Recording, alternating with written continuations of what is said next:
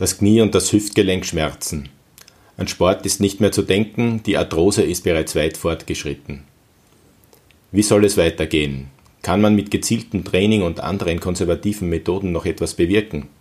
Oder ist der Zeitpunkt gekommen, über ein künstliches Gelenk nachzudenken? Worauf muss ich dabei achten? Was sind die Risiken und wie lange hält ein künstlicher Gelenksersatz? Mein Name ist Dr. Gerhard Schwieschei und ich spreche über diese und weitere Fragen zum Thema künstliche Gelenke mit dem Orthopäden und Primar des Kurzentrums Bad Wigaun, Dr. Hildebert Hutt. Mein zweiter Gesprächspartner ist der ehemalige Vorstand der Universitätsklinik für Physikalische Medizin und Rehabilitation in Salzburg, Anton Wicker. Wicker ist auch bekannt durch seine langjährige Arbeit als ärztlicher Betreuer des österreichischen Skinationalteams. Meine Gesundheit ein Podcast der Salzburger Nachrichten. Herr Dr. Huth, äh, ein kaputtes Gelenk bedeutet heute nicht mehr am Krückstock gehen zu müssen. Äh, ab wann sollte man sich spätestens dafür entscheiden, einen künstlichen Gelenkersatz einbauen zu lassen? Also man sollte an eine Operation, also an den Ersatz eines Gelenkes erst dann denken, in dem Moment, wo praktisch dem Patienten die Lebensqualität abhanden gekommen ist und wenn keine konservativen Maßnahmen mehr möglich sind oder ihm keine Linderung erbringen, die ihm eine halbwegs vernünftige Lebensqualität erbringt. Erst dann sollte man an den Ersatz des Gelenkes denken und das wäre der letzte Schritt. Was sind, was sind, konservative Methoden? Konservative Maßnahmen sind physiotherapeutische Maßnahmen, zum Beispiel Wärmetherapie, Elektrotherapie, äh, Massagetechniken. Das Wichtigste ist aber als konservative Maßnahme eine gezielte Bewegungstherapie, um eben die Muskulatur zu kräftigen, die Sensomotorik letzten Endes zu verbessern. Und wir wissen, dass heute ein Gelenk, das muskulär und sensomotorisch gut stabilisiert ist, eine richtige kräftige Muskulatur hat, eben wesentlich weniger, äh, äh, wesentlich dazu beiträgt, dass die Arthrose-Beschwerden verbessert oder der Fortschreiten der Arthrose vermindert werden kann. Wir wissen zum Beispiel bei durch implantierte Sensoren bei Rindern, dass heute 80 bis 90 Prozent der Kräfte, die auf Hufe von Rindern auftreten, äh, von den Muskeln resorbiert werden. Wenn diese Rinder müde werden, steigen die Gelenksbelastungen gewaltig an bis zu 100 Prozent. Und das belastet dann die Kniegelenke, äh, die Knie- oder Hüftgelenke oder generell alle Gelenke äh, sehr, sehr stark. Und darum das heißt, ist es kräftige und eine trainierte darum Muskulatur ist, entlastet genau, auch die Gelenke. Entlastet auch die Gelenke. Und man hat früher auch medizinisch ja gesagt, wenn Patienten gekommen sind, äh, und sagen, sie haben Schmerzen beim Bergsteigen, dann hat man früher oft noch gesagt, ja, dann dann soll nicht mehr Bergsteigen. Da tun sie weniger und genau das ist die Schlechte. Man muss Heute wissen wir, die Muskulatur wieder kräftigen, aber eben gezielt kräftig, nicht durch zu starke Stoßbelastungen, äh, aber durch richtiges Training, koordinatives Training auf den Wackelbrettern etc. gibt es eben heute viele Möglichkeiten, um das Fortschreiten der Arthrose, die ja nicht heilbar ist, zu verlängern und äh, damit äh, das Fortschreiten eben zu verlängern und damit beitragen, dass die Leute länger, wie Kollege Hutsch schon gesagt haben, beschwerdefreier oder eine Lebensqualität haben. Und für mich ist das Entscheidende dann, wenn die Patienten äh, sagen, ich habe auch in der Nacht starke Schmerzen, ich muss jetzt immer mehr Schmerzmedikamente nehmen, dann ist der Zeitpunkt, wo man sagt, jetzt sollte man eingreifen oder auch, wenn das Gelenk so versteift, zum Beispiel Hüftgelenk oder Kniegelenk, dass das Bein nicht mehr streckbar ist, dadurch wird es kürzer, dadurch kommt es natürlich auch zu Problemen im Bereich der Wirbelsäule, weil die plötzlich schiefer belastet ist. Und wenn das stärker fortschreitet, dann muss man sagen, jetzt sollte man nicht mehr zu lange warten.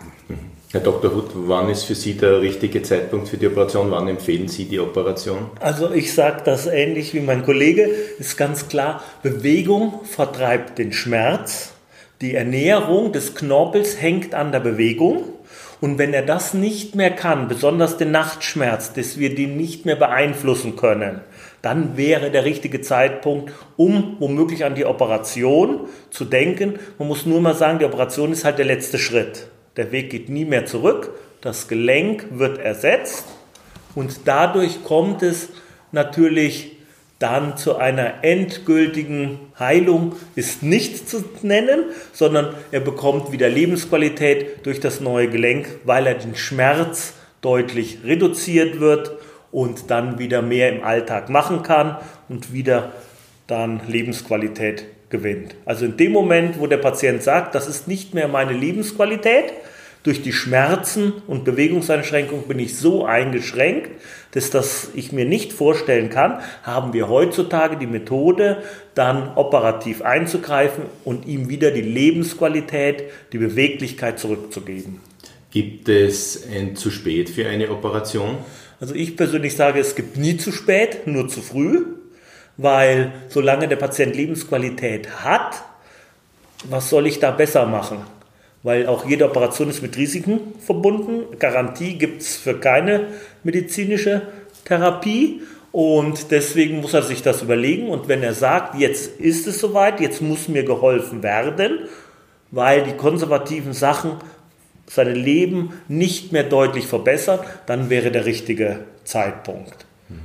Beim zu spät dachte ich zum Beispiel daran, dass es vielleicht eine altersmäßige Beschränkung gibt, dass es beim bestimmten Alter vielleicht zu riskant wird, die Operationsrisiken zu groß werden. also Beispiel. da ist mein Gegenargument, mein ältester freiwilliger Patient war 96 für eine Knieprothese und der ist dann ein halbes Jahr später gekommen und ist 104 geworden. Also fragen Sie den bitte, ob es zu spät war. Deswegen, es ist nur entscheidend ist der Patient. Es gibt nicht zu jung, es gibt nicht zu alt, sondern die Lebensqualität ist das Entscheidende. Und dann ist der richtige Zeitpunkt, wenn der Patient sagt, mit normal, mit meinen anderen therapeutischen Möglichkeiten erlange ich keine Lebensqualität mehr, dann muss ich mir einen neuen Schritt überlegen. Für das welche Gelenke gibt es heute schon einen künstlichen Ersatz? Also Standard ist ganz klar Hüfte und Kniegelenk. Die sind schon seit den 50er Jahren, werden die implantiert. Da sind auch 100, also in Österreich werden ca. 16.000 Hüften, 10.000 äh, Knie implantiert. Die anderen Gelenke sind nicht so ähm, belastbar wie eine Hüfte oder Knie. Ich sage immer, Knie-Hüfte, darauf kann ich laufen eine Schulter, ein Handgelenk oder Ellbogengelenk, was ich ersetze, da kann ich sicher keine Glimmzüge mitmachen. Aber sie geben einen hohen Lebensqualitätssteigerung her. Das muss man sagen. Welche Materialien sind hier der Goldstandard heute? Da hat sich ja in den vergangenen Jahren äh, sehr viel verändert. Oder? Ja, da muss man so sagen, heutzutage ist natürlich der Goldstandard das Titan.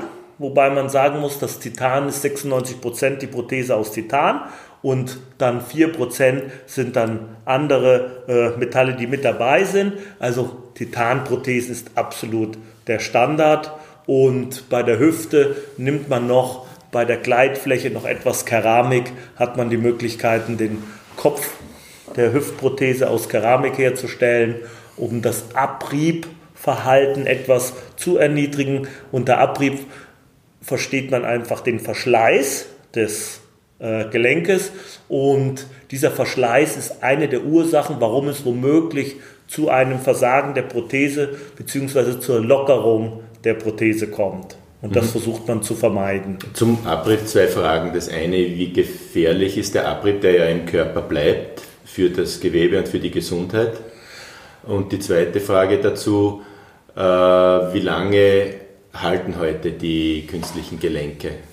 Also man geht davon aus, also der Abrieb, ähm, das Plastik, was man heute vernimmt, das Polyethylen, das bleibt vor Ort. Gefährlich ist das Metall, wenn Metall auf Metallfläche zu Abrieb kommt. Die können in den Blutkreislauf gelangen, dieser Abrieb. Und wir wissen, dass Aluminium zum Beispiel eine Ursache für Alzheimer ist und das ist nicht so günstig. Aber die Abrieb, die mit die, den Abrieb, den wir heute durch die Prothesen eigentlich haben, der bleibt eigentlich vor Ort, weil wir Metall auf Metall überhaupt nicht mehr verwenden. Zur Haltbarkeit muss man so sagen, früher hat man gesagt 10, 15 Jahre oder der Operateur war großzügiger 15, 20 Jahre. Das stimmt an sich nicht. Die Daten geben Folgendes her. Nach 10 Jahren sind von 100 Operierten noch mindestens 97 zufrieden im Bereich der Hüfte. Nach 20 Jahren sind es im Bereich der Hüfte noch ungefähr 92, 93 und nach 30 Jahren sind es ungefähr 96 von 100. Also eine Prothese eigentlich in Anführungsstrichen hält sie fürs ganze Leben. Da spielen ganz andere äh, Sachen eine Rolle, warum es zu einem Versagen der Prothese kommt. Herr Dr. Richter, spielt Wo, wahrscheinlich die Lebensweise dann auch eine wobei Rolle. Wobei man da jetzt schon sagen muss, habe gesagt, Bewegung ist das entscheidend Wichtige. Und es kommt aber dann auf die richtige Bewegung an. Und mir fällt jetzt auf, da gibt es wenig Studien, aber in der Erfahrung, dass zum Beispiel Bergsteiger, Kletterer, ich habe viele Patienten, die äh, mit 60, 65 wegen stärkster Schmerzen ein künstliches Kniegelenk haben und die dann noch im extremen Bereich tätig sind, sowohl bei Skifahren extrem als auch Klettern und Bergsteigen. Und bei dem muss man schon sagen, dass die, die Haltedauer jetzt einfach dann geringer wird. Also man sollte nachher die Bewegung auch nicht, so wie der Spitzensport heute auch kein Gesundheitssport ist, ist das bei Leuten, die sagen, mein Gott, das hätte man da vor zehn Jahren schon machen, ein 65-jähriger Kletterer habe ich einige, das hätte man da vor fünf Jahren schon machen äh, lassen, der noch sehr gut beieinander ist und sagt, ich habe jetzt keine Schmerzen mehr und auf fast dem gleichen Niveau wie vorher. Bergsteigerisch oder skifahrerisch tätig ist, skitourenmäßig, nicht Rennfahren, aber skitourenmäßig, bei denen fällt mir schon auf, dass, dass da die, die Haltezeiten ein bisschen kürzer sind. Also man sollte das Ganze auch nicht übertreiben. Aber ist es nicht umgekehrt so, wenn ihr starke, kräftige, trainierte Muskulatur habt, dass ihr dann äh, auch das künstliche Hilfgelenk schone, so wie ich heute das natürliche Gelenk auch geschont Das ist habe. absolut richtig, das ist absolut richtig. Aber ich habe Ihnen zuerst gesagt, Herr Dr. Schwischer, wenn die Leute müde werden, dann steigen die Belastungen gewaltig. Und das sind Leute, die natürlich dann noch klettern, aber äh, einen ganzen Tag unterwegs sind, aber natürlich dann auch müde werden. Und die letzte Drittel oder, oder, oder, oder die letzte Hälfte der Tagestour sind die durch diese extreme Belastungen auch schon ziemlich unter Anführungszeichen angeschlagen und dann treten die, die beim Bergabwärts gehen stachst du hinein, du bist nicht mehr so in der Lage, muskulär, obwohl die Muskulatur gut ist, aber das ist ermüdet und da fällt es mir auf, dass die Leute dann Probleme kriegen und sagen, jetzt fangen wir wieder die Knieschmerzen an. Das ist eine Erfahrung, der sehr viel mit sicheren Leuten zu tun hat. Also man muss ganz klar sagen, alles was stößt und rüttelt, ist für ein Kunstgelenk ungünstig. Also man muss nach der Implantation eines Kunstgelenkes schon den Verstand wieder einschalten und nicht sagen, jetzt bin ich schmerzfrei, jetzt kann ich wieder alles machen. Ich kann alles machen im vernünftigen Maß. Aber was ins Extreme geht, ist natürlich ungünstig. Ich würde nie einen Patienten empfehlen, mit einem Hüftgelenk oder mit einem Schultergelenk anfangen, sein Haus zu renovieren mit einer Bohrmaschine und den ganzen Putz abstemmen. Alles, was stößt und rüttelt, wie der Kollege schon sagt, wenn er müde wird, kommt das Stoßen, das Rütteln dazu. Und das ist eher ungünstig für eine Prothese. Das heißt schonende Sportarten, Radfahren, Naja, so möchte ich das nicht direkt sagen, sondern bei diesen Bergsteigern, die können Spitzenbelastungen, weil die Muskulatur sehr kräftig ist. Aber sie sollten das nicht zu lang hinaustreiben. Das heißt, wenn einer heute sagt, ich gehe kurze Touren im extremen Bereich, auch wo es rüttelt und schüttelt, auch das ist nicht, es gibt ja heute sogar Hinweiszeichen, dass Vibrationsbehandlung schneller einwachsen. Also da tut sich noch sehr, sehr viel in diesem Bereich.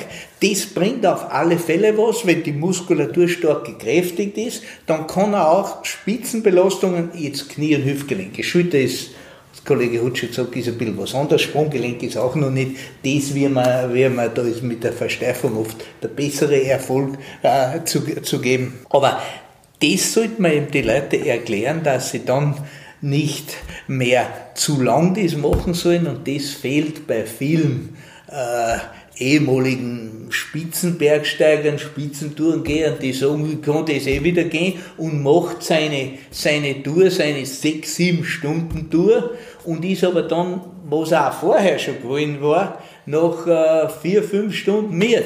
Und dann steigen die Belastungen. Das heißt aber, ich kann mit einem künstlichen Gelenk äh, im Prinzip jede Sportart betreiben, auch intensiver, wenn ich es nur richtig dosiere. Ja, wobei man jetzt beim Kickboxen und, und, und, und, und, und, und äh, bei gewissen Sportarten, aber, aber, aber im Prinzip, ja, vergleichbare Prinzip absolut, wo ich bei ihr sage, ich bin eher ein Gegner vom Laufen lockeres Traben ist schon richtig, aber Laufen zum Beispiel dann am Asphalt für oder Leute, eh, eh, eh, ehemalige Marathonläufer, äh, das ist nicht mehr das Beste, weil da treten dann trotzdem jeder ermüdet dann auch Beschwerden auf. Das ist eben die große Problematik dann und darum bin ich eher einer, der vom Laufen jetzt auch wieder habe nichts dagegen, 20, 30 Minuten lockeres Laufen, aber die sind dann meistens die Leute, die sagen, sie, Dr. Rieger, kann ich wieder Marathon laufen?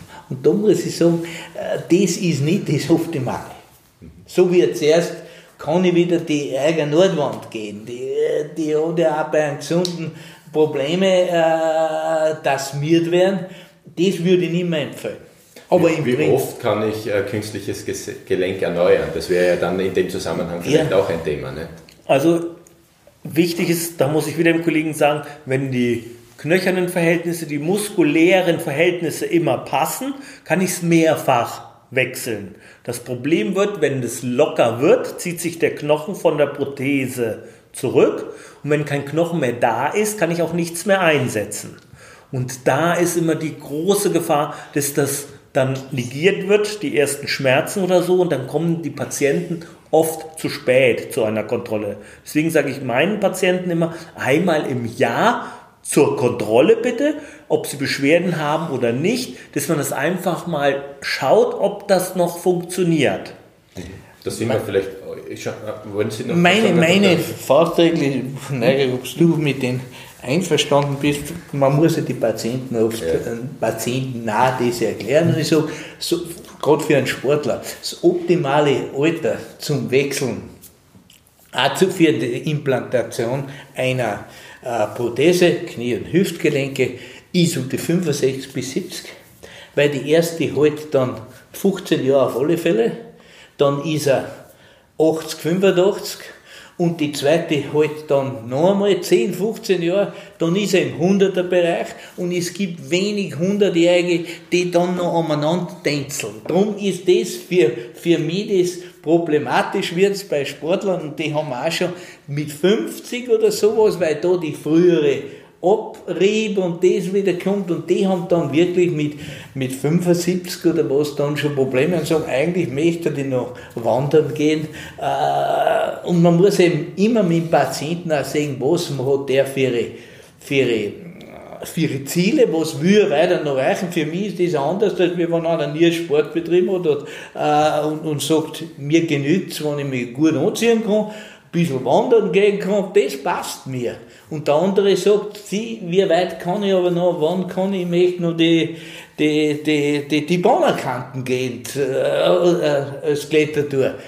Das heißt, man muss da individuell beraten, die Leute schauen, wie sind sie beisammen, auch, was, wie viele Stunden verwenden sie eigentlich zum Training und äh, andere sagen, ich will nicht sporteln, sondern ich möchte einfach mich bewegen. Was empfehlen Sie mir? Wie oft soll ich gehen? Aber also, einmal Kontrolle im Jahr, das würden Sie auch unterschreiben. Absolut, absolut. Ja, ja. Wenn wir vielleicht kurz auch über Operationsrisiken sprechen, was sind die größten Risiken? Weil manche fürchten sich auch davor, äh, sich ein künstliches Gelenk einzusetzen, einsetzen zu lassen. Äh, was kann da, was kann da passieren? Also die größte Gefahr ist natürlich eine Verletzung von Gefäßen, Nerven und dass auch die Muskulatur durch die Operation so geschwächt wird, dass er seine Erwartungshaltung oder sein Niveau vorher nicht mehr erreicht. Das sind sicher. Und dann als Weitere Folge natürlich grundsätzlich die Infektion, die kann bei jeder Operation eintreten. Das ist dann zu einer Wundheilungsstörung, Narbenbildung oder im schlimmsten Fall sogar zu einem erneuten Ausbau der Prothese kommt, bis der Infekt ausgeheilt ist und dann erst wieder in einem späteren Zeitpunkt natürlich eine erneute Prothese eingebaut werden kann. Also man muss schon die allgemeinen Operationsrisiken, die bestehen, natürlich ganz klar auch für ein Kunstgelenkimplantation. Können die Schmerzen nach dem Einsatz eines künstlichen Gelenkes äh, bestehen bleiben?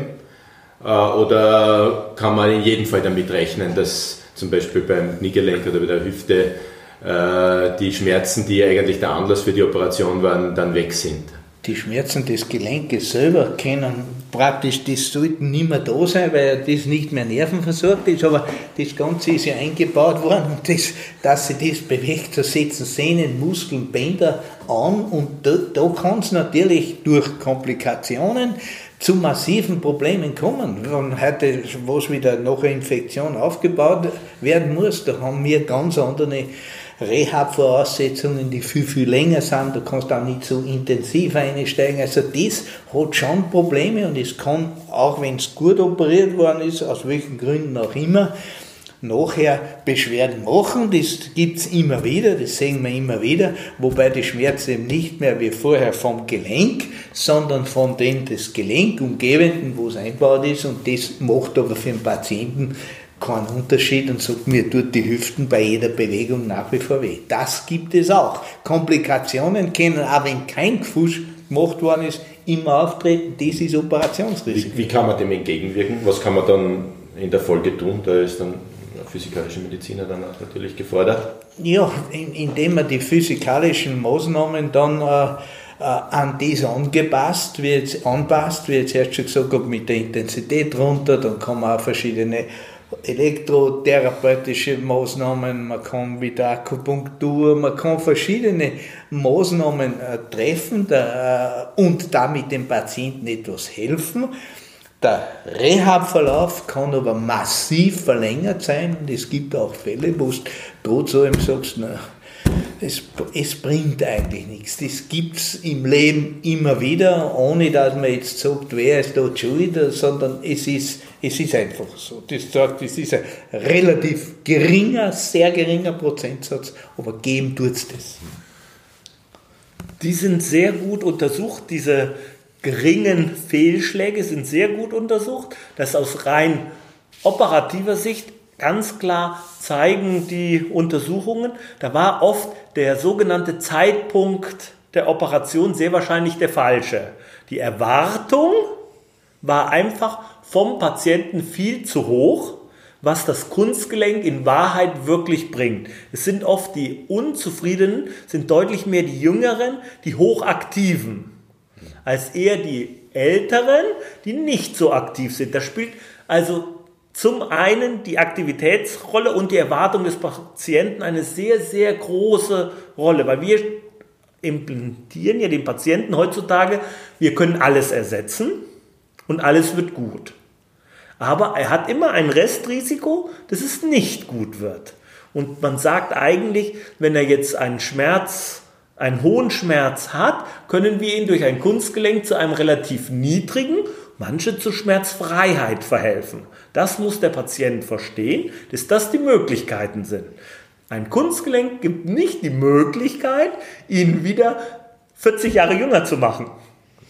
Und da beginnen, kann ich nur dir recht geben und das sehe ich auch sehr oft, dass gerade jüngere, hochaktive auch zu früh wieder mit den Intensitäten steigern und zu früh beginnen. Und dann treten Probleme auf, die dann nicht mehr lösbar sind. Also das muss man auch berücksichtigen und das ist ein ganz wichtiges. Also mit der Operation ist es ja nicht getan. Ich kann nicht ein paar Tage nach der Operation wieder gehen wie vorher.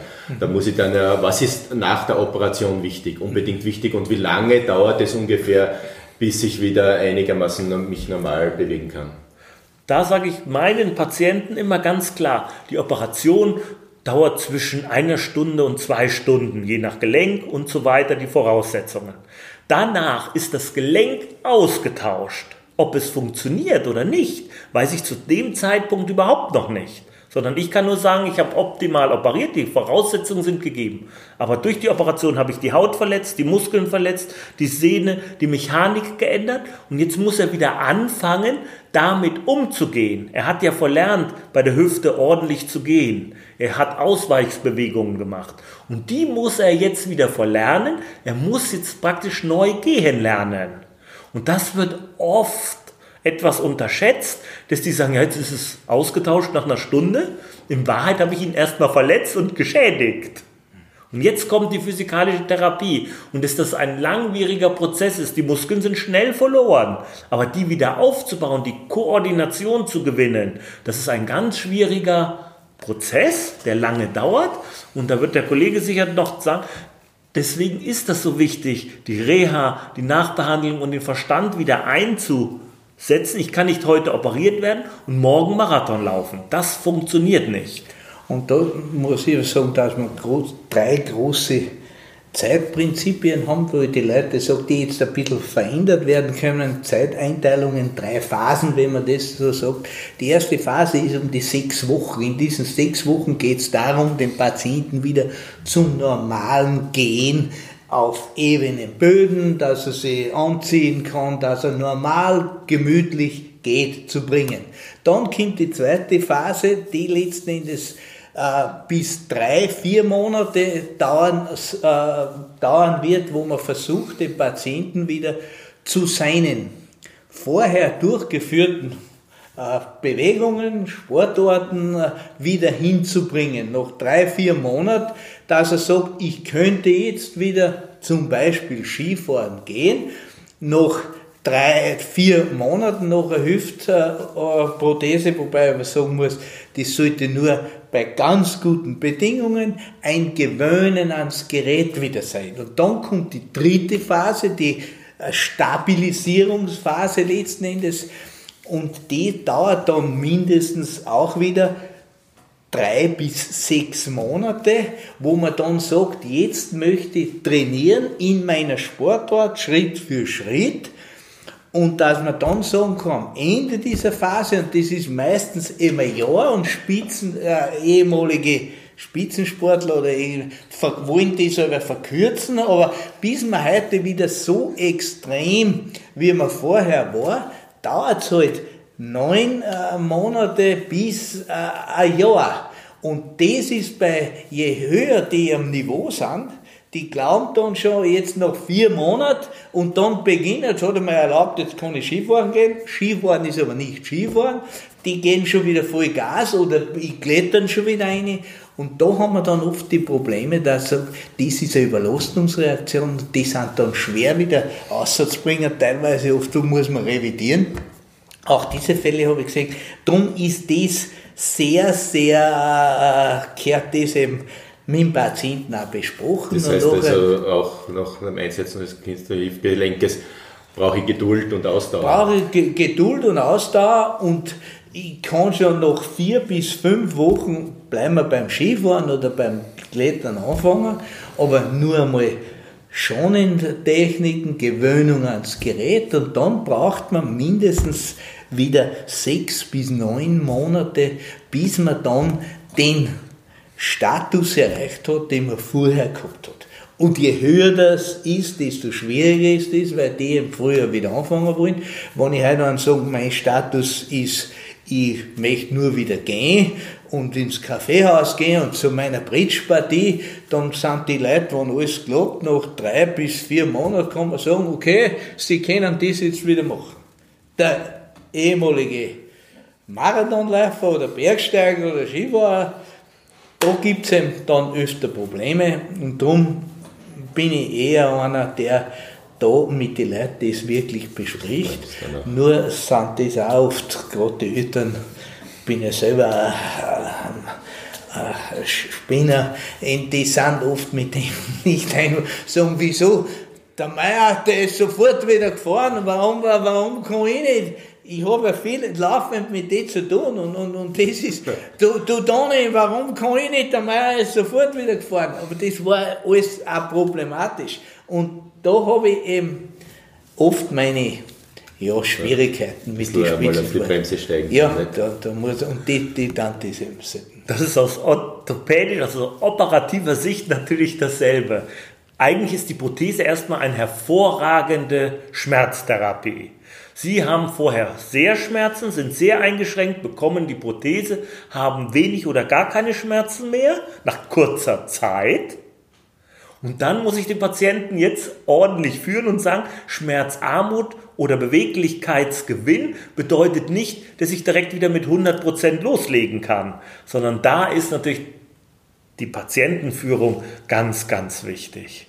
Und wir können die Natur nicht überlisten. Wir überlisten die Natur, das kaputte Gelenk wird ausgetauscht und es kommt ein, in Anführungsstrichen, neuwertiges Gelenk wieder rein. Alles drumherum kann ich nicht überlisten. Und da brauche ich Zeit, Verstand, Nachbehandlung. Und da ist eben so gut der Hochleistungssport ist, bringt er viel Innovatives, aber da ist eben der Hochleistungssport auch oft ein bisschen eine negative Komponente mit Leuten, die da, weil man weiß heute, dass ein Kreuzband bis wieder voll belastbar ist, brauchst mindestens ein Jahr oder anderthalb Jahre. Und es gibt aber Beispiele, nach sechs Monaten, nach fünf Monaten ist bei uns schon einer wieder nach einer Kreuzbandrekonstruktion Weltmeister und Olympiasieger geworden. Wenn du heute so, ein, so obwohl das Bandel drinnen noch nicht voll belastbar mit der Muskulatur und oder auch Glück gehabt, ist das alles gut gegangen. Ich kenne auch Beispiele, die kein Glück gehabt haben, wo dann alles kaputt war. Aber wenn du heute zu einem Spitzensportler sagst, du musst jetzt ein Jahr aussetzen und sagen, du gehst jetzt einen anderen Doktor, du hast einen Vogel. Entschuldigung, so, so, so läuft das wieder ab. Da ist, und da sind eben viele, gerade Leute, die immer noch ein bisschen auch im Alter Masters äh, Skifahrer oder was, was ja sehr gut ist, das ist sehr befürworten durch, aber die sind da oft ein bisschen Fanatiker und die sind oft noch problematischer als wir Spitzensportler. Danke ja. vielmals für das Gespräch, Herr Dr. Huth, Dr. Wicker. Das war ein Podcast der Salzburger Nachrichten. Redaktion Gerhard Schwieschei. Wenn Sie mehr wissen wollen, finden Sie uns im Internet unter www.sn.at.